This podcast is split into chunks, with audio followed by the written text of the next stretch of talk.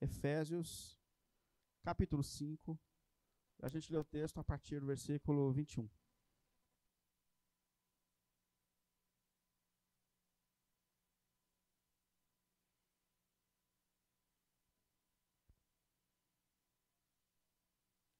Efésios 5, a partir do 21.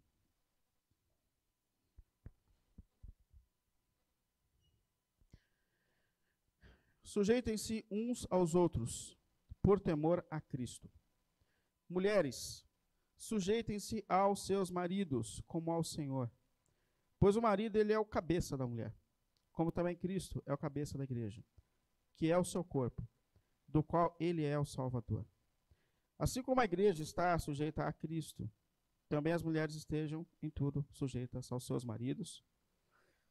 Maridos, amem suas esposas, assim como Cristo amou a igreja e entregou-se a si mesmo por ela, para santificá-la, tendo-a purificado pelo lavar da água, mediante a palavra, e apresentá-la a si mesmo como igreja gloriosa, sem mancha, nem ruga ou coisa semelhante mas santa e inculpável.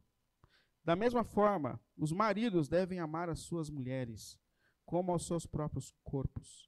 Quem ama a sua mulher, ama a si mesmo. Além do mais, ninguém jamais odiou o seu próprio corpo. Antes, o alimenta e dele cuida, como também Cristo faz com a igreja. Pois somos membros do seu corpo. Por essa razão, o homem deixará o pai e a mãe e se unirá à sua mulher, e os dois se tornarão uma só carne. Este é um mistério profundo. Refirme, porém, a Cristo e a igreja. Portanto, cada um de vocês também ame a sua esposa, como a si mesmo. E a mulher trate o seu marido com todo o respeito. Diante da palavra de Deus, eu queria te chamar à oração. Santo Deus e Pai, toda honra, toda glória nós damos ao Teu nome, Senhor, por tudo que o Senhor tem feito por nós, por Tua graça sustentadora sobre a nossa vida, pelo privilégio que nós temos de estarmos mais uma vez na Sua casa, cantando louvores ao Teu nome. E pedimos agora, Senhor, que apesar de nós, pelo nome de Jesus, o Senhor use a Sua palavra de alguma maneira para falar as nossas vidas, Senhor. O Senhor que conhece as nossas lutas mais íntimas, Senhor. Direcione as nossas vidas como seguidores e seguidoras de Jesus. Nos ajude, Senhor, para que os seus propósitos eternos se cumpram em nossas vidas, em nossas histórias, Senhor. Por isso, em nome de Jesus, que o seu Espírito direcione a sua palavra aos nossos corações e mentes e nos dê também capacidade de viver segundo a sua vontade. Pelo nome do Senhor. Amém, amém e amém.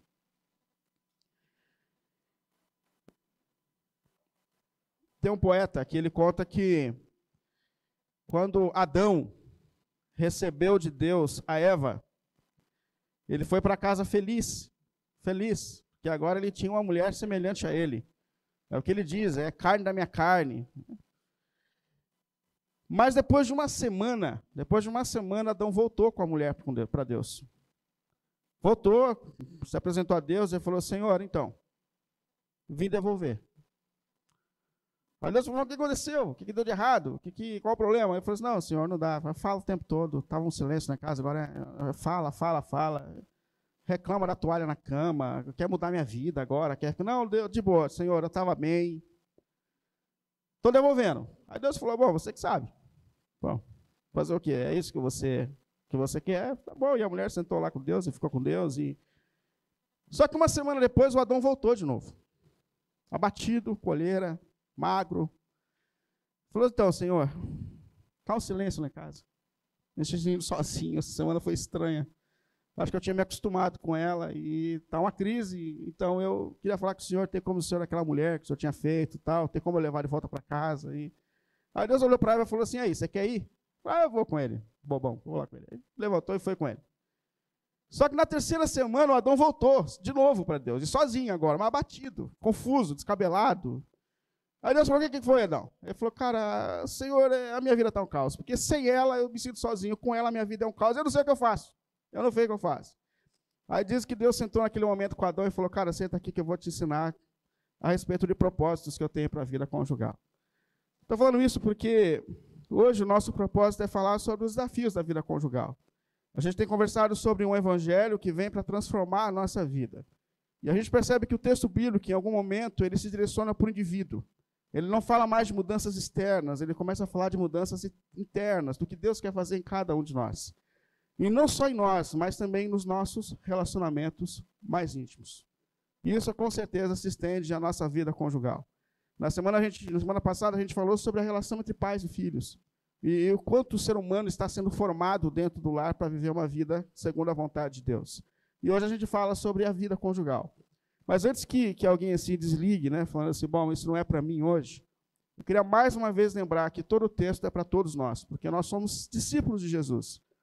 Então, assim, se você não casou, se você não pretende casar, se você não pretende casar mais, é para você também, porque você é um seguidor, uma seguidora de Jesus, que é colocado num mundo que precisa de pessoas com a mente iluminada pelos princípios do reino de Deus. Então, nós precisamos ter os nossos corações, as nossas vidas cheias desses princípios de Deus, para que a gente possa compartilhar, ensinar, influenciar. Então, é para todos nós. É inclusive para pessoas solteiras, e aqui cabe uma observação: você não precisa casar para que a vontade de Deus se realize na sua vida. É, o apóstolo Paulo mesmo ele disse: se dependesse de mim, ninguém casava. Todo mundo ia viver para o Senhor, para a comunidade do Senhor, e Deus pode cumprir os seus propósitos na nossa vida de outra forma? Pode fazer isso. Deus é capaz de fazer isso. E também serve para os solteiros, porque se você não casou e pretende casar, dá para você olhar algumas virtudes importantes é, de uma mulher, de um homem, e pensar se você vai conseguir cumprir o seu propósito na vida dela, ajudando ela ou ele a se tornar essa pessoa é, parecida com Jesus. Eu digo que antes de casar é como se a gente estivesse começando uma caminhada. Quando a gente casa, a gente entra numa caminhada. Né? E a gente precisa perceber se a gente vai conseguir chegar do outro lado. Esse é o propósito de Deus. Então, vale a pena a gente parar agora e perceber se você vai conseguir caminhar com essa pessoa, com a natureza dessa pessoa, até o propósito onde Deus quer te levar. Eu lembro quando eu namorava com a Simone, a gente estava para casar, é, e a gente foi viajar. A gente namorava ainda, a gente estava noivo. E a gente foi viajar. E, e, no sítio, sabe como que é a vida no sítio, né? Vai passando, chega o primeiro dia, legal, o segundo. E chega um momento que começa a ficar meio monótono. Começa a ficar meio parado o negócio, né? Eu pesco, então tinha um rio lá, eu estava feliz da vida. Uma pessoa estava estressada, já tinha assistido todos os filmes que tinham levado, o pessoal estava bravo já. Aí o caseiro, o infeliz do caseiro, apareceu e falou assim: gente, tem uma cachoeira aqui perto. Quer ir lá? Eu levo vocês. Eu falei: não, não vamos não. Eu falei, não, vamos, não, vamos. Aí o outro falou: tem que ir também. Namorando, né? Ia ficar para trás. E, e, eu lembro que a gente saiu, primeiro, eu fui de bermuda e de chinelo. A mata estava fechada. Então eu fui me ralando todinho daquele caminho para chegar nessa danada dessa cachoeira, todo mundo feliz. Aí chegou um momento que tinha um rio. E tinha um tronco tombado no rio. E eu falei, e agora? A pessoa caseira falou, é por aqui mesmo, vamos embora. E por meu desespero, a Simone passou. Eu sempre trabalhei em altura. Meu trabalho é em altura. Então, assim, não é um problema de medo de altura, mas há em mim um instinto de que se é perigoso, não pode. Porque é assim que a gente sobrevive trabalhando em altura, né? Então o instinto bateu. Eu falei, não, mas eu posso escorregar, eu posso cair, eu não vou. Aí a Simone voltou. Eu falei, meu Deus, ela foi e voltou. Ela falou, não, dá para passar, dá para passar, vamos lá e tal. E eu fiquei olhando para aquele negócio tem na beira do rio. Todo mundo passou, as crianças passaram. E eu fiquei parado assim, olhando. Eu falei, tem uma ponte por aqui. Ela falou, tem uma ponte, mas está quilômetros para lá. Eu falei, eu vou na ponte. Eu conto vocês lá na frente. Fui até a ponte, passei pela ponte, porque o instinto em mim não, não permite. E a gente foi, assim, o mato era maior que eu, o cara com uma faca, a gente cortando, eu me ralando todo naquele mato. Até que a gente chegou na cachoeira, e a cachoeira quase não tinha água nada na cachoeira. Não, eu estou dizendo isso porque, às vezes, você entrar no relacionamento conjugal é isso, é você perceber se você vai conseguir chegar na cachoeira. E, às vezes, eu não teria entrado. E, às vezes, a gente precisa olhar para a pessoa que está ali do nosso lado, isso para quem ainda não casou, né? E perceber se você vai conseguir chegar onde você precisa chegar. Então, é importante isso, a gente perceber quais são os atributos de uma mulher, de um homem, segundo o propósito de Deus, para a gente decidir se entra ou não nesse desafio. E mais, fala, é importante também, sempre que a gente fala de vida conjugal, falar para aqueles que um dia se divorciaram, que o propósito nunca é constranger, nunca é machucar. O divórcio já machucou demais. A gente sabe que existiram situações que só o divórcio foi o remédio, só o divórcio foi o caminho. Então, o propósito sempre é fazer a gente olhar para frente, não ficar remoendo o que passou atrás. Amém? Nunca é ficar fazendo a gente passar e doer para aquilo que já passou, porque passou. Estamos lavados em Jesus para viver uma nova vida segundo o propósito de Deus. Então a gente olha para frente. Esse é o propósito. O texto que eu uso como base é esse de Efésios, talvez um dos mais debatidos né, na palavra de Deus e mais conhecidos também. E é interessante que na carta aos Efésios, o apóstolo Paulo ele vem descrevendo o que é ter uma vida cheia do Espírito Santo. Lembrando que Paulo falou que nós fomos gerados em Cristo, que nós temos duas naturezas. Antes, antes a gente vivia no Adão, e que o Adão governava a nossa natureza, mas que Cristo invadiu a nossa vida, Cristo invadiu a nossa história, nós somos gerados espiritualmente, e, e o Adão, o meu Adão, o William Tiga, ele foi cravado na cruz com Cristo. E qual é o propósito da minha vida agora? É viver segundo o Cristo, parecido com o Cristo, é vencer a antiga natureza. E ele está ensinando para a gente que esse propósito de Deus também se cumpre na vida conjugal. Aliás, até para a gente dizer que não existe uma vida cheia do Espírito Santo que não comece na vida conjugal, que não comece dentro das nossas casas. Porque o texto bíblico diz que o propósito de Deus é amar o Senhor acima de todas as coisas na nova vida. E amar o próximo como a nós mesmos. O problema é que o próximo é quem está próximo. O próximo é quem está perto de você. Então não dá para começar, não dá para a gente chegar aqui e dizer, não, a minha vida com Deus está ótima. Só meu casamento é uma porcaria, está tudo errado. Não, mas a minha. Não, não. Começa lá. A gente precisa correr lá. Porque o propósito de Deus começa dentro das nossas casas. Então, qual é o caminho, então, para que esse amor de, de, forma, da forma de Deus e equilibrado se realize nas nossas vidas? O primeiro versículo é o 21 do texto que nós lemos. E esse aqui é o versículo mais importante desse texto. Queria até que você olhasse, se você quiser marcar na sua Bíblia, você pode marcar. Versículo 21 diz assim: Sujeitai-vos uns aos outros por temor a Cristo. Talvez na sua Bíblia esse texto tenha sido colocado em cima e embaixo os deveres dos homens e das mulheres. Mas não, não, esse texto devia estar junto com o texto, porque ele é a força de todo esse texto.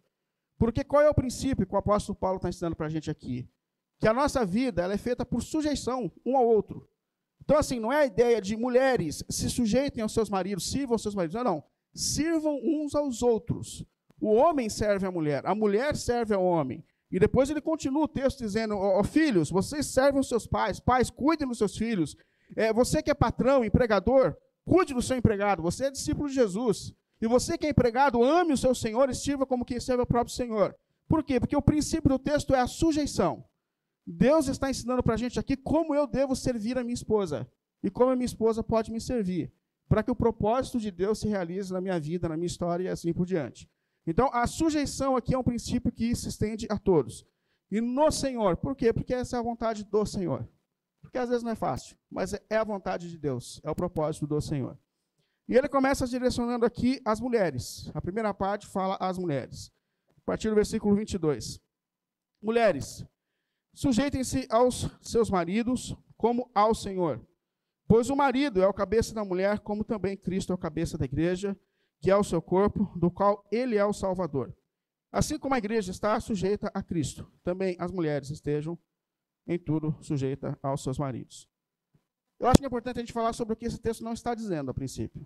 E de maneira alguma, a Bíblia está dizendo que a mulher é um ser inferior ao homem. Vocês já sabem disso de cor, melhor do que eu. Mas vale a pena a gente sempre confirmar, porque sempre tem gente nova entre nós ouvindo, então vale a pena lembrar dessas coisas.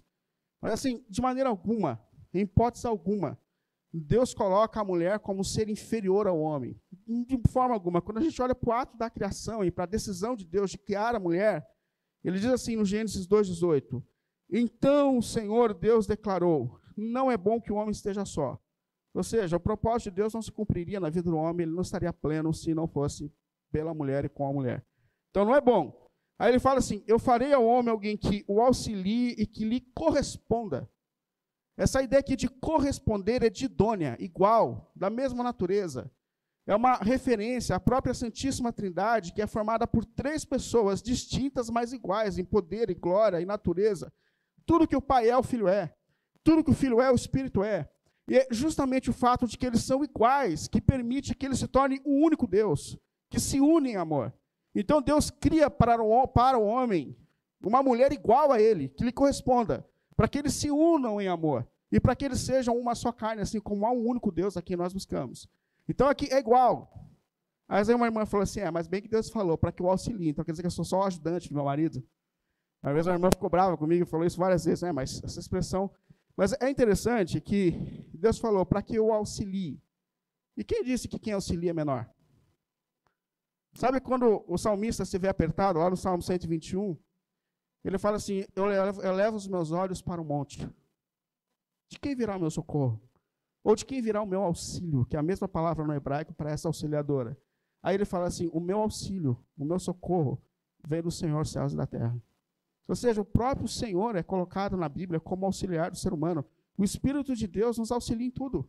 Não é Ele que nos auxilia, que nos ajuda a orar. Quem disse que a expressão auxiliar tem a ver com, com inferioridade? Aliás, dá até um sentido contrário, né? Ajuda quem precisa de ajuda. É isso que Deus está dizendo aqui para a gente. Mas, infelizmente, a gente sabe que na história, depois do pecado, a mulher foi, sim, por vezes, colocada como ser inferior, como ser menor. A gente percebe isso nos nossos próprios patriarcas, Adão, Sara, quando Abraão recebe a promessa de Deus junto com a Sara de que ele seria pai de muitas nações e que Deus abençoaria, como a areia da terra, como as estrelas. Aí o tempo vai passando e a Sara não tem filho, vai ficando senhora. A própria Sara fala assim: Poxa, eu estou atrapalhando a promessa de Deus na vida do meu marido. Vou dar um jeito, vou chamar a empregada, a concubina, e, e eles têm um filho. Eu falo: Pronto, se cumpriu. Mas quando Deus fala Deus, com eles, ele fala assim: Mas quem falou que a promessa era só para Abraão? E ele faz com que aquela mulher tenha filho na velhice, mostrando que a promessa não é só para o homem, é para o homem e para a mulher.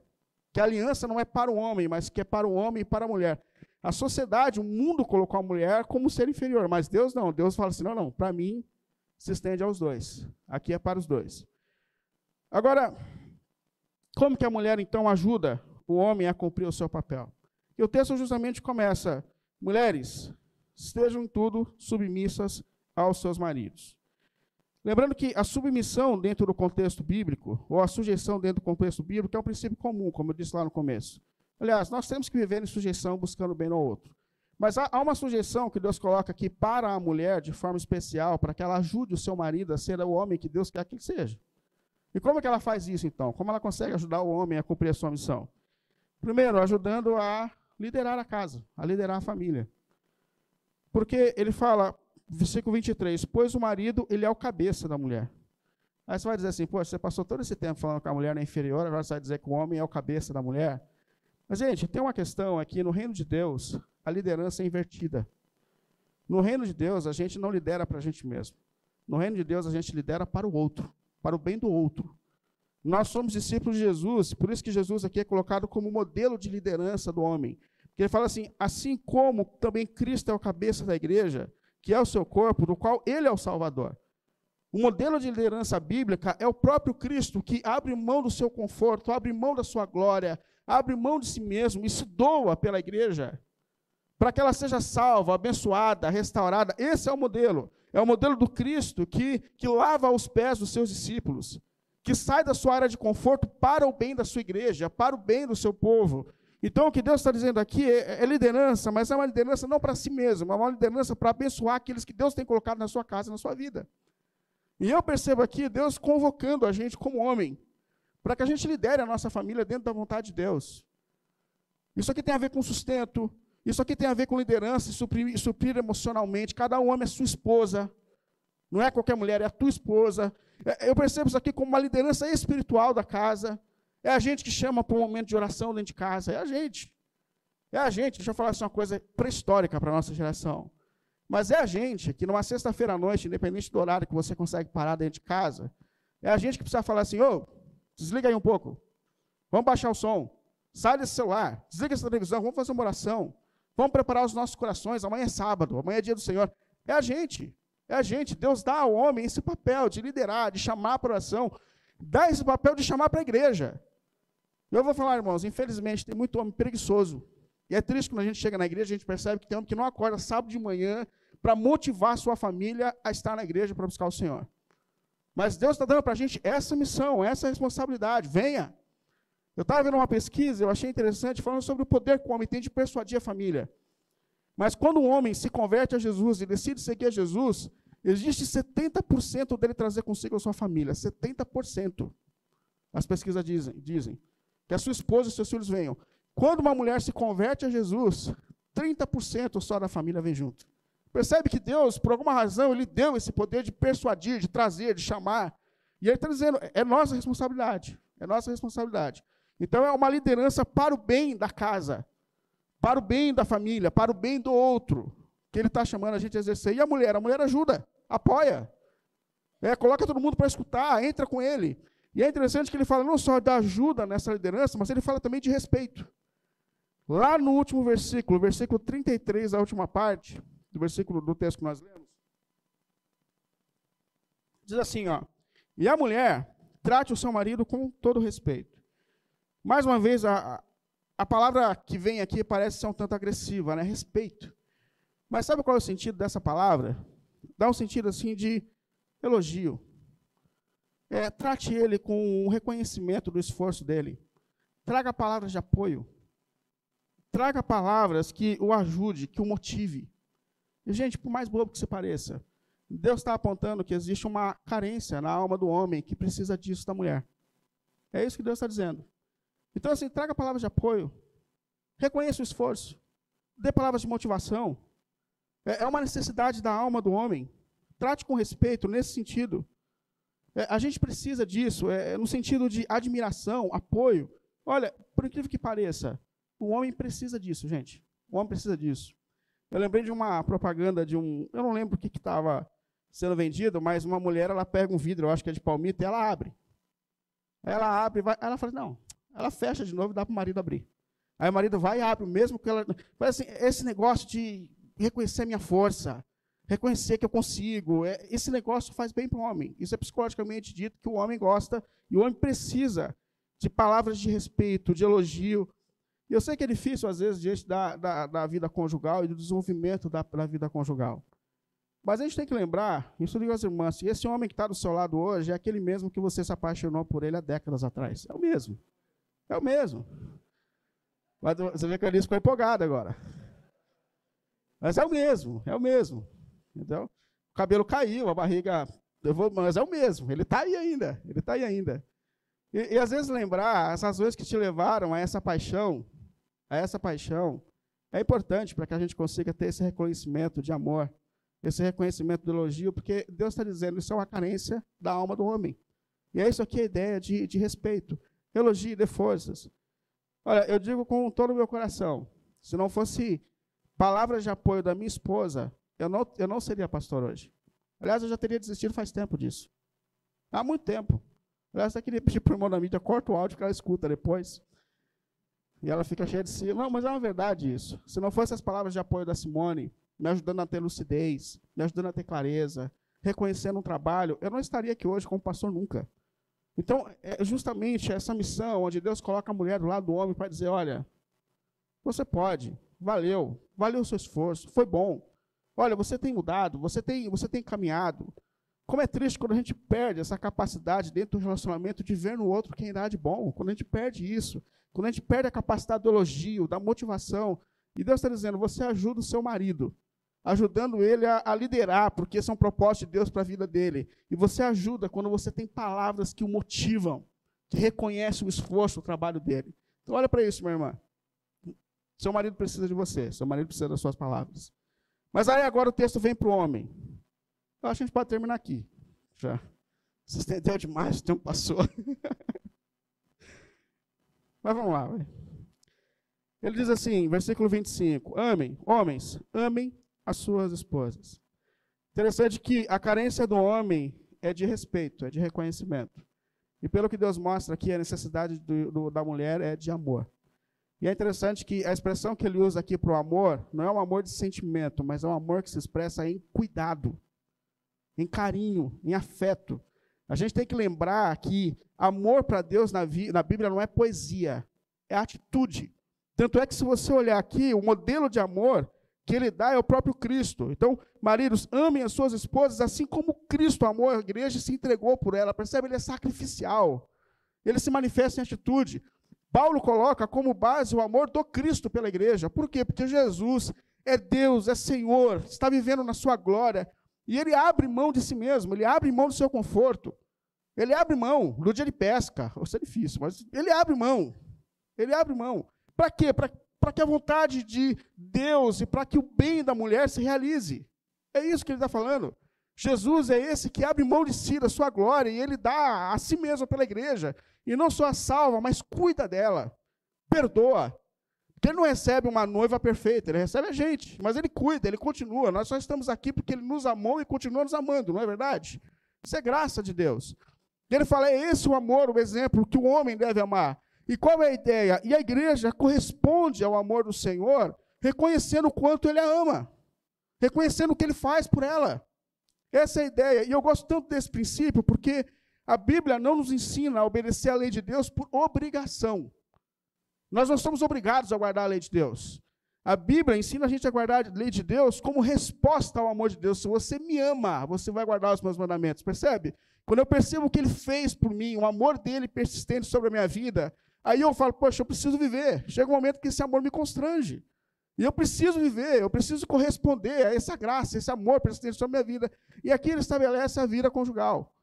Maridos que amam abrindo a mão, mão de si mesmo para que a vontade de Deus se realize na vida da sua esposa, amando de forma sacrificial, dando tudo de si por ela. E a mulher, obviamente, fica bem mais fácil amar um homem assim. E a mulher vendo esse cuidado, esse amor, ela fala: opa, eu preciso corresponder, eu preciso ajudar esse homem, eu preciso reconhecer o esforço dele, a dedicação dele. Esse amor é o amor ágape, que Paulo descreve em 1 Coríntios. E aqui ele descreve de uma maneira prática, como que a gente pode viver esse amor na nossa vida, no desenvolver da nossa caminhada. Aí em 1 Coríntios, capítulo 13, 4 a 8, ele dá um caminho para que a gente consiga viver na vida conjugal esse amor prático, esse amor do jeito de Deus, esse amor do jeito de Cristo. 1 Coríntios, versículo 4 do capítulo 3. Ele começa a descrever aqui esse amor que é do jeito de Deus e não esse amor que é do nosso jeito. E ele fala assim: o amor, segundo Deus, ele é paciente.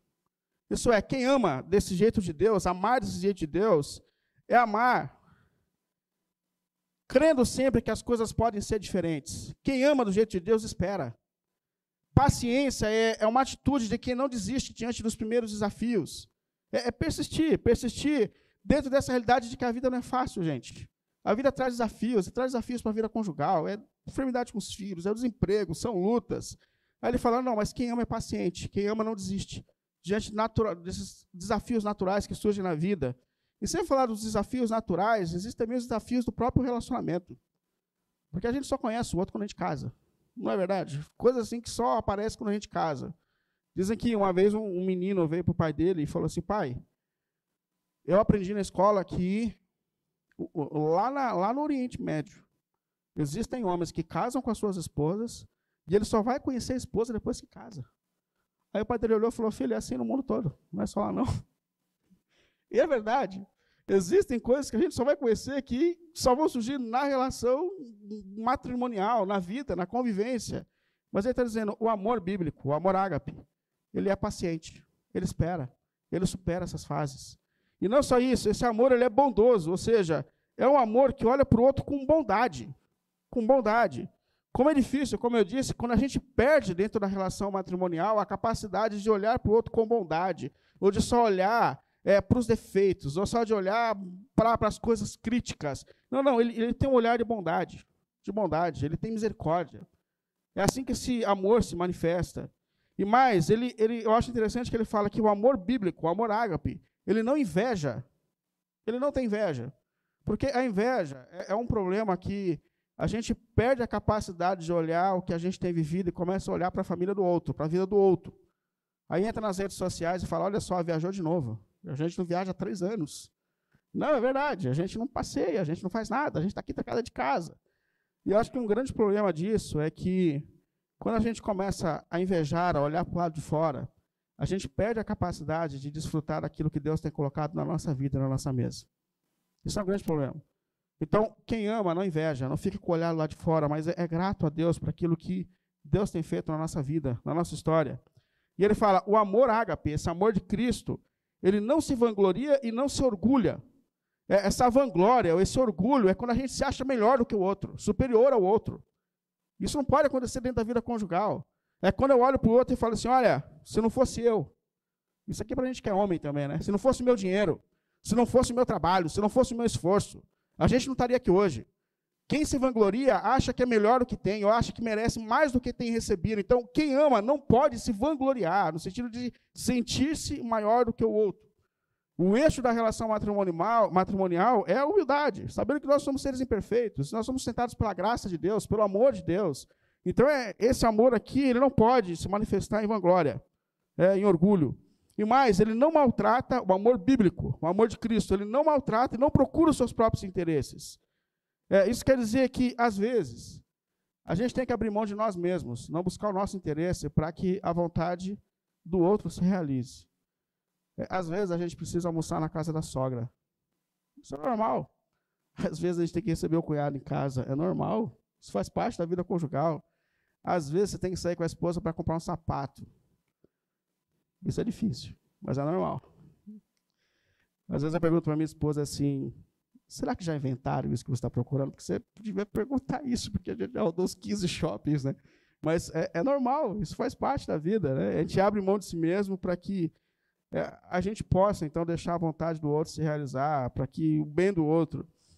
E eu acho interessante que ele coloca assim: o amor não se irrita facilmente. Então, não se irrita depois de rodar os 15 shoppings de São Paulo na expectativa. Mas esse amor que não se irrita facilmente é um amor que não cria caso por besteira. Não fica nervoso por bobagem. E de boa, gente, às vezes a gente se estranha e nem sabe por que se estranhou e fica mal. Não tem uma música que dizia, né, numa noite estranha a gente se estranha e fica mal. A gente nem sabe por que se estranhou. Mas aí o sol se sobrepõe sobre a ferida, sobre o machucado. Então, o amor, ele não, não pode se irritar facilmente, por qualquer coisa, por qualquer razão. E é por isso que ele fala assim, o amor, ele não guarda rancor. Ele não guarda rancor. Ou seja, quem ama, perdoa.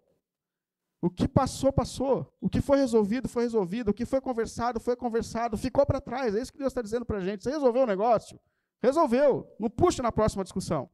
Tá, acabou, está resolvido. Então ele, ele não guarda rancor. Esse amor de Deus não guarda rancor. O que foi perdoado, foi perdoado.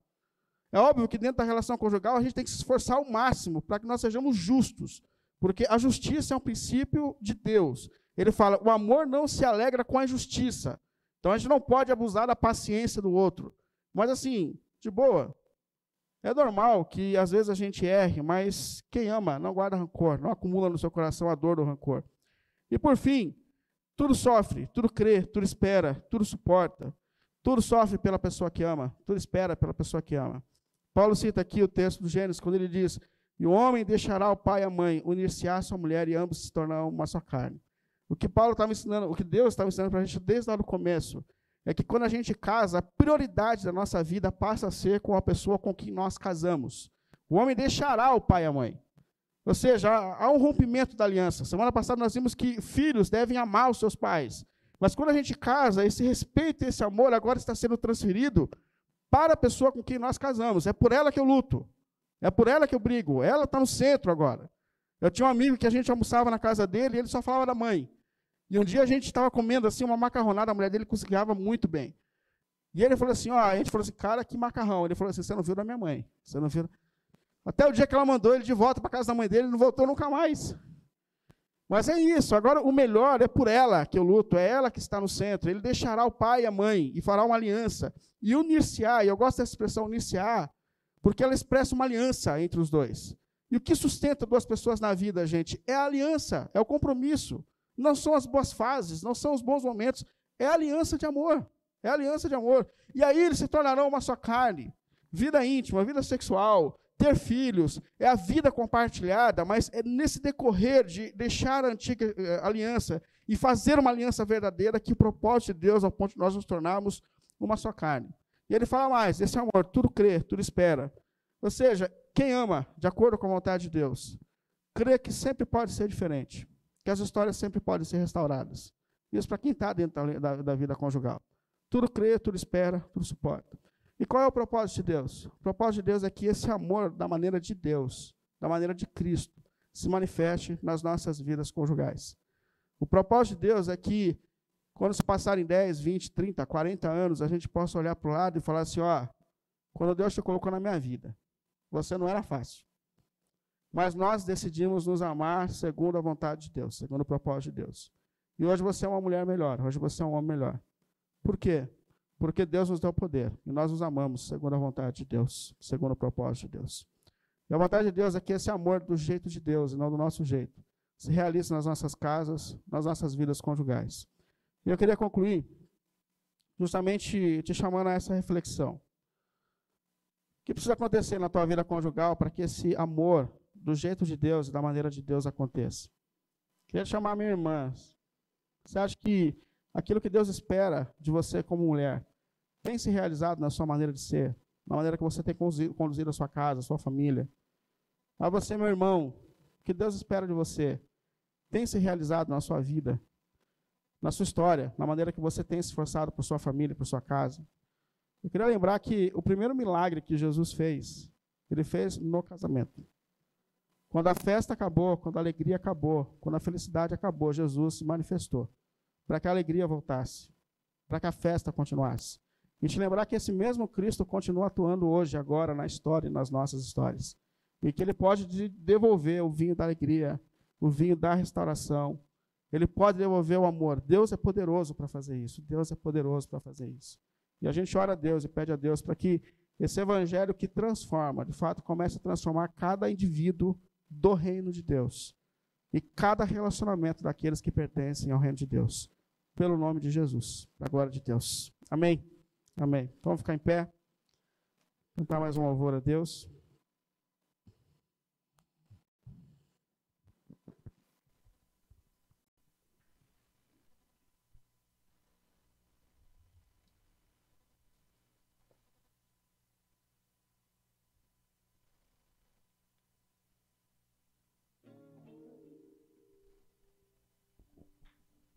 A Deus. Som dois. Vamos louvar o Senhor. Vamos adorar o nome do Senhor Jesus. Quando o pastor estava pregando aqui, né? Eu dei, eu falei, glória a Deus, né? É porque o amor no meu lar, irmãos, continua. E isso, eu, eu, eu tenho prazer de dizer que eu tenho uma família, né? Que eu tenho uma esposa, eu, eu comento até para os meus amigos no trabalho. Eles falam: por que, que você fala tanto da sua família, cara? Por que você fala tanto da sua família? Um dia eu quero conhecer sua esposa e eu quero perguntar para ela se é tudo isso que você fala. Pode ir, pode ir. Vou te convidar para você ir na minha casa, como se eu não estivesse sabendo de nada, e pergunta para minha, minha esposa: quem sou eu? E o amor de Deus é que faz isso, gente. É o Evangelho. O pastor pregou aqui. A gente vai cantar essa música, né? Eu me rendo aos teus pés, Senhor. Que o grande amor de Deus possa alcançar cada família aqui presente. E as que não estão presentes também, as das famílias que estão nos assistindo pela internet. Que o amor de Deus, que nos constrange, possa, nesta manhã, visitar a sua família, na sua área conjugal, tá bom? Vamos louvar a Deus, depois nós vamos estar orando, né, pastor? Vamos cantar? Amém. Nós louvamos o teu nome, Senhor.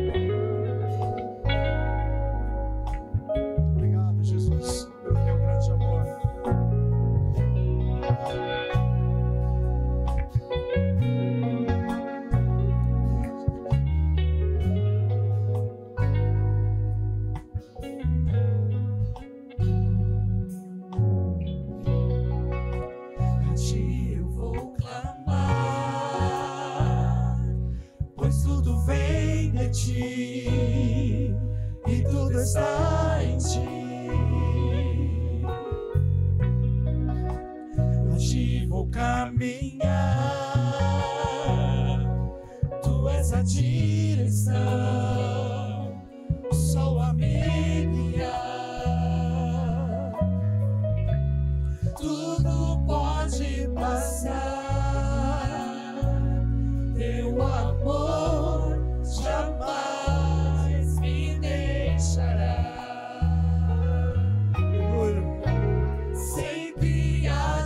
existir.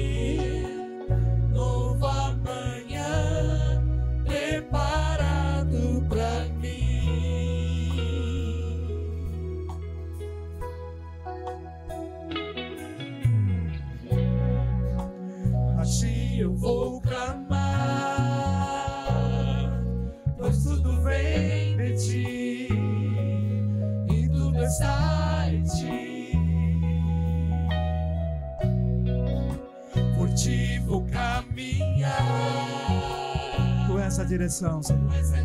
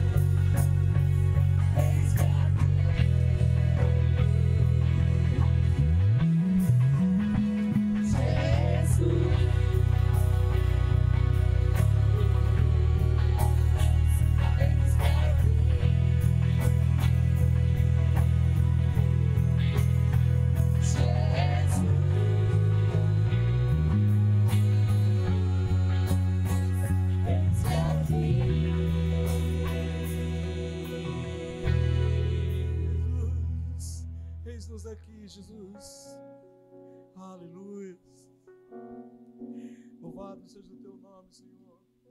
Som. Som. Eu tô casado há 13 anos. É pouco para alguns, né? E muito para outros.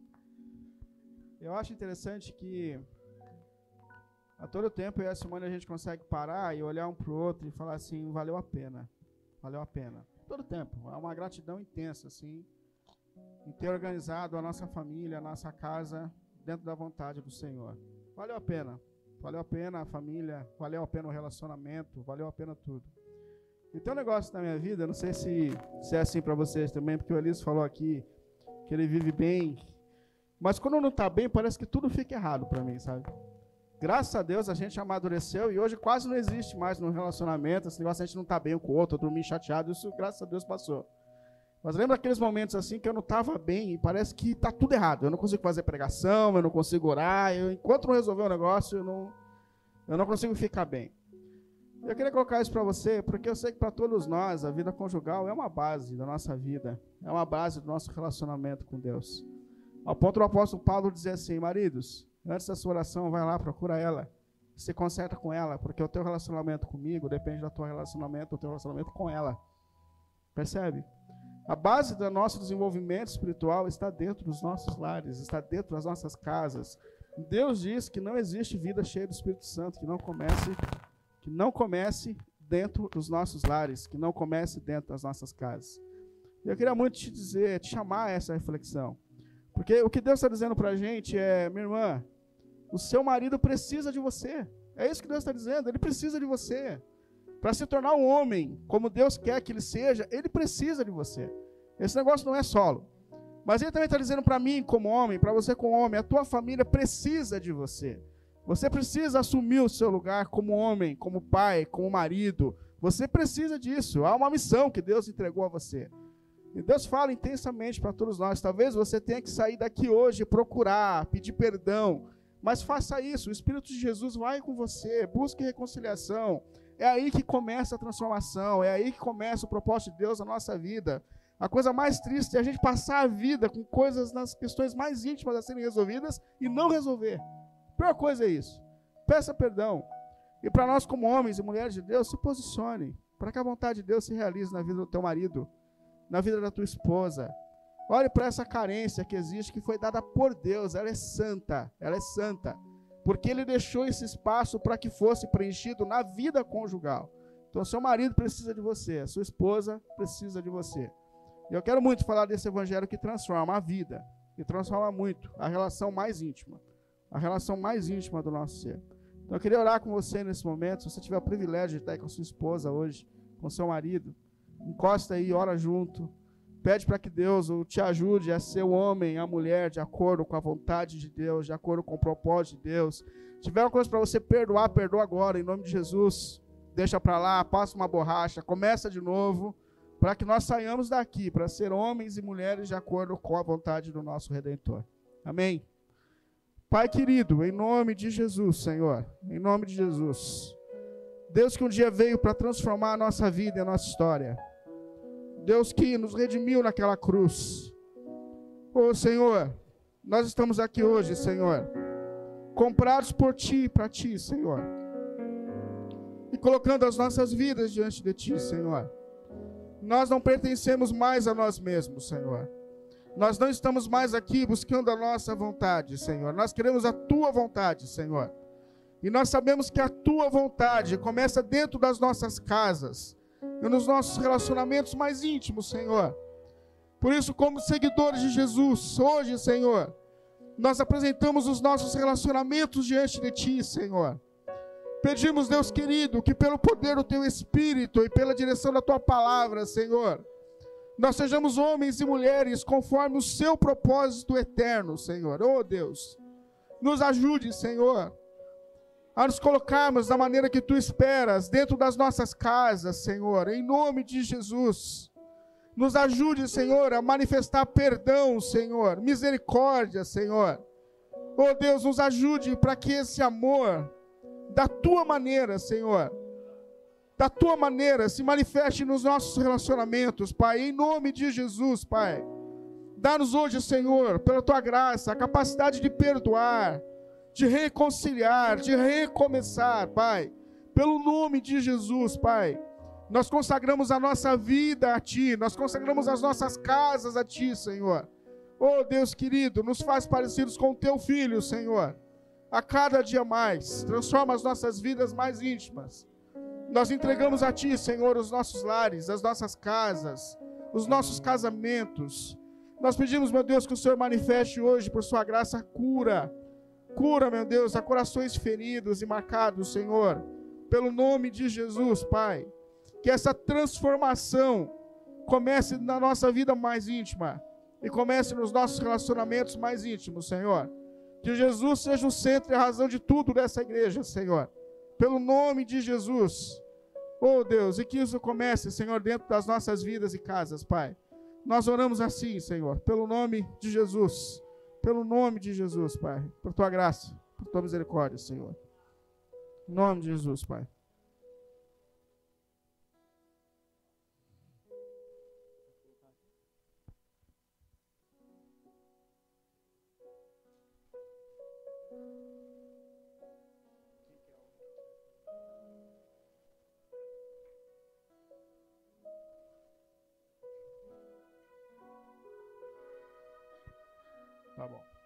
A gente tem alguns pedidos de oração para a gente fechar aqui hoje. Tem o pedido de avós pelo neto, como chama, Tata? Pelo Daniel. Passou algum problema de engasgamento e está com trauma agora para comer. Interceder pela vida do Daniel. Interceder pela irmã Sandra, que também passou por cirurgia. Interceder também pela Raquel. A Raquel, a gente orou por ela na semana passada. Aliás, nas semanas a gente tem orado por ela. E ela precisou voltar à cirurgia. Então a gente coloca a vida da Raquel diante de Deus. Se você lembrar de mais alguém que precisa da sua oração, da sua intercessão agora, coloque diante do Senhor, interceda. Nós queremos que Deus, por sua graça, nos escuta e nos atende. Vamos orar? Ô Senhor, obrigado, Deus. Obrigado por tudo que o Senhor tem nos feito. Mais uma vez, nós nos colocamos aqui diante de Ti. Intercedemos, meu Deus, por aqueles que estão sofrendo, por aqueles que estão passando por momentos difíceis. Alguns nomes foram lembrados aqui, como Daniel, a Raquel, a Sandra. E outros nomes eu tenho certeza que são lembrados agora na oração dos nossos irmãos, Senhor. Senhor, por Sua graça, que as Suas mãos se estendam sobre essas vidas, Senhor. Pelo nome de Jesus, Pai. Que o Senhor os toque e os cure segundo a Sua vontade, Senhor. Deus querido, intervenha, meu Deus. Por tua graça nós pedimos, meu Deus. Por aqueles que sofrem. Interceda naqueles que estão passando por lutas, Pai. Que o seu consolo e o seu poder, segundo o seu propósito, os cure. Pelo nome de Jesus. Pelo nome de Jesus, Pai. Em nome de Jesus, Senhor. Em nome de Jesus. A palavra amanhã a gente vota.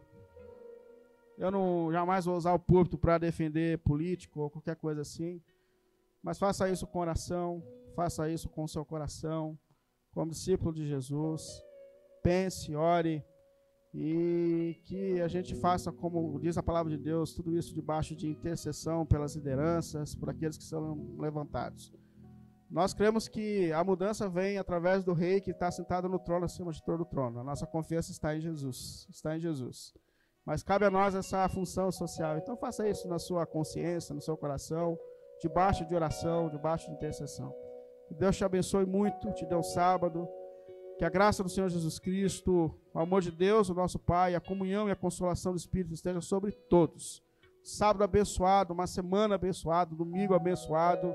Às três horas a gente tem treinamento para professores com o pastor Hilton, que é vice-presidente da nossa igreja, se dispôs a vir aqui para falar com a gente sobre isso. Então, isso é para todos os nossos professores, mas se você quiser vir hoje também, sentar com a gente, pensar nos caminhos, como fazer uma melhor aula. Isso é para todos nós, tá bom?